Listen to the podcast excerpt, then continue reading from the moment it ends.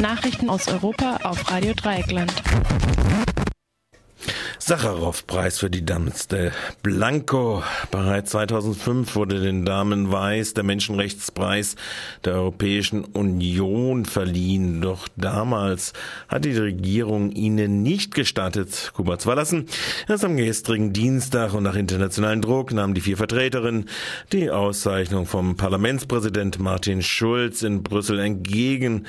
Die Damas de Blancos sind Angehörige von Inhaftierten und setzen sich für die Rechte von politischen Gefangenen Gefangenen in Kuba ein.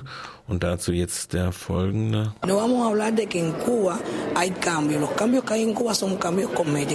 Eh, quiero decirle que nosotros las Damas de Blanco empezamos en el 2003, puesto que el gobierno cubano llevó a 75 wir können nicht sagen, dass sich in Kuba etwas verändern würde. Die Veränderungen, die es gibt, sind kosmetisch. Wir damals de Blanco organisierten uns im Jahre 2003, als die, Regi die Regierung 74 Männer und eine Frau ins Gefängnis warf.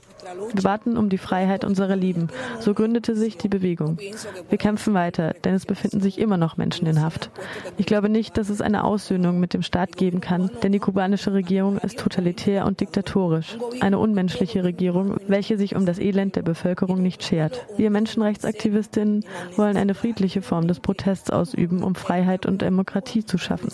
Erst dann können wir sagen, dass es in unserem Land Veränderungen gibt. Wir sind jetzt 75 Damas de Blanco. Vier von uns sind heute als Vertreterinnen hier. Unsere Vorsitzende konnte leider nicht kommen, aber in unseren Herzen ist sie bei uns. Wir sind nicht nur hier, um den Preis entgegenzunehmen, sondern auch, um die Regierung anzuklagen. Die Polizei schlägt uns. Sie setzt uns in einen Streifenwagen und lässt uns fern der Stadt zurück.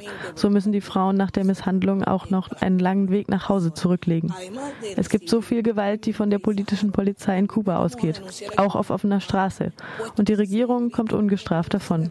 Deshalb suchen wir moralische und spirituelle Unterstützung von internationalen Gemeinschaften.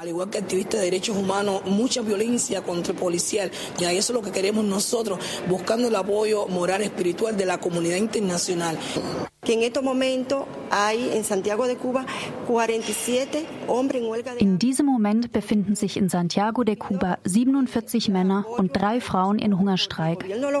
Ich bitte um Unterstützung für diese Menschen, denn die Regierung Castros wird sie sterben lassen.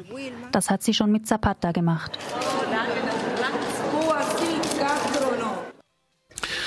Der wichtigste europäische Menschenrechtspreis wurde nach dem sowjetischen Physiker und Staatsfeind Andrei Sacharow benannt. Er wird seit 25 Jahren vom Europäischen Parlament an Menschenrechtsaktivistinnen und Organisationen verliehen. Im vergangenen Jahr ging der Preis an die iranische Anwältin Nasrin Satudeh und den Filmemacher Jafar Panahi.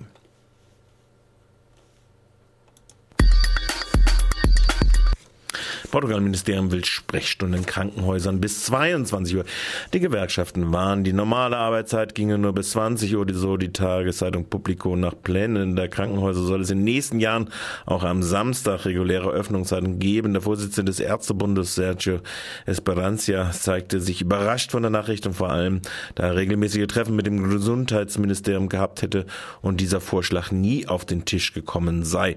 Esperanza bezeichnete die Pläne als eine leichtfertige Propaganda Maßnahme, welche gerichtet an Patientinnen ein Fehlen von Vernunftbeweise. Wir haben es nicht nötig, noch gar keine Kapazitäten, um den reibungslosen Ablauf bis 20 Uhr zu gewährleisten. Der Ärztebund sieht die Zeit von 20 bis 22 Uhr als Überstunden an. Die Sprechstunden müssten auf jeden Fall angepasst werden, so Esperanza, aber nach der derzeitigen Situation hätten die Patientinnen zu später Stunde selbst Probleme mit dem Transport. Erst würden Absprüche im Gesundheitswesen Krankenhausen wegen Personalmangel gemacht und in letzten Instanz könne plötzlich mit weniger Personal ein Krankenhaus längere Sprechstunden anbieten, kritisiert der Vorsitzende des Ärztebundes.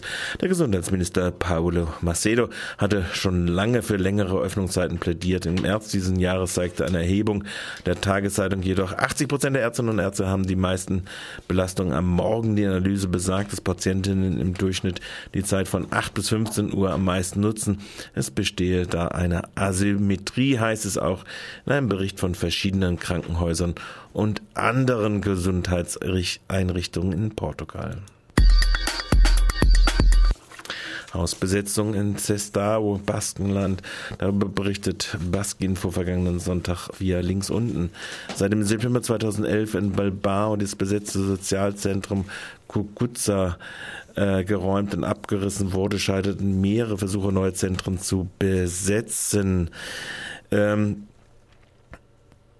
und einen breiten Spektrum von Nutzerinnen zugänglich zu machen. Am Samstag wurde in der Kleinstadt Cistao Margine Square, linkes Ufer genannt, in ehemaligen Verwaltungsgebäude einer Stahlfabrik als neues intergenerationelles und selbstverwaltetes Kulturzentrum eröffnet. Es wird dann eine Bibliothek, einen Speisesaal mit Küche und Raum für Treffpunkte für junge Leute geben. Äh, für Kinder, Konzerte, Theater und Filme und andere Veranstaltungen sind geplant. Es ist da mit seinen 25.000 Einwohnern gehen wir ein nicht kommerzieller Ort mit kulturellen Austausch sicher gut an, so die Einschätzung der Besetzerin. Allerdings wurden lediglich drei Stockwerke besetzt, denn in den obersten Stockfelden befindet sich eine Stiftung, deren Räume respektiert wurden. Außerdem wurde am ersten Tag der Besetzung vor der Stadt und Bürgermeister transparent gemacht, dass es sich um eine Besetzung handle.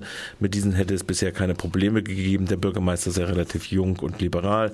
Es steht jedoch seitens der Besitzerin der Vorwurf im Raum, die Stadt hätte das Haus herunterkommen lassen. Gesetzentwurf zur Verbesserung der Rechte international Schutzberechtigter. Vergangenen Montag fand im Innenausschuss des Deutschen Bundestages eine Anhörung zur Veränderung, zur Änderung des Aufenthaltsrechts statt. Es sollen einheitliche EU-Richtlinien umgesetzt werden, die auch Flüchtlinge betreffen.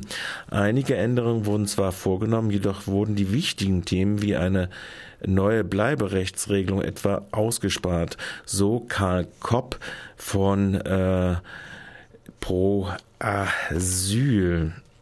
Also, dass man eine super Behörde, Asylbehörde schafft und, und alles sozusagen nur noch mit EU-Flagge bestückt. Darum geht es momentan nicht. Es geht erstmal um gemeinsame Standards, die niemand unterschreiten darf, aber was ständig geschieht. Und diese Standards müssen im Zweifelsfall auch durch Sanktionen, wie es in den europäischen Regularien, wie es definiert ist, äh, ja, eingefordert werden. Das müsste laufen, aber das läuft noch nicht.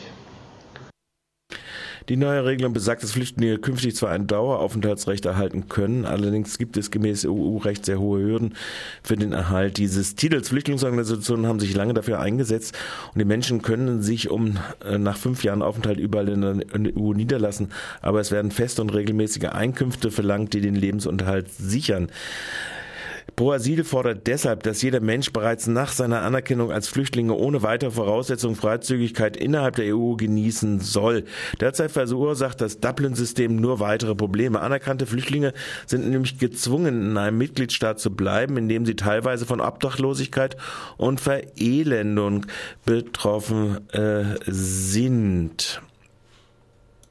In diesem Kontext könnte man vereinfacht sagen, es sind schwache Asylrechtsregelungen, die uns nicht weiterhelfen, die sozusagen den Flickenteppich nicht beseitigt haben, dass man im einen Land einen Schutzstatus kriegt, im anderen nicht, dass man im einen Land obdachlos ist, im anderen kriegt man einen Lagerplatz, im anderen darf man privat wohnen. All diese divergierenden Praktiken sind fast nicht tangiert worden durch das erste Set von gemeinsamen Rechtsetzungen auf europäischer Ebene.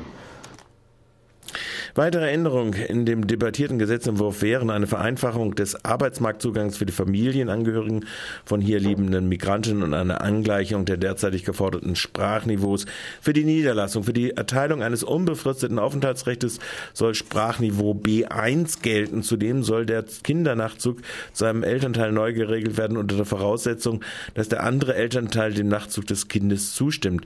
Das Gesetzesvorhaben umfasst zwar viele Einzelbereiche des Migrationsrechts, was die Bleiberechtsregelung betrifft, sei der Vorschlag jedoch defizitär, so die Kritik von Pro Asyl. Die Länder ihrerseits haben nun einen Gesetzesvorschlag in den Bundesrat eingebracht, wonach eine entsprechende Regelung vorgesehen ist.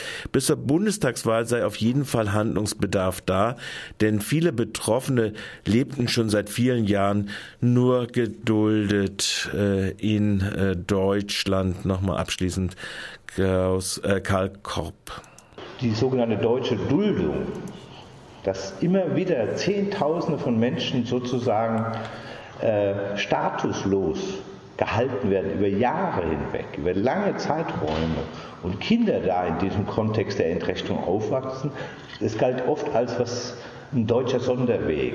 Ja? Äh, weil andere Länder haben phasenweise gedacht, nach, nach vier Jahren beenden wir diese ausländerrechtliche Bearbeitung und suchen eine humanitäre Lösung. Ich sage das jetzt sehr allgemein.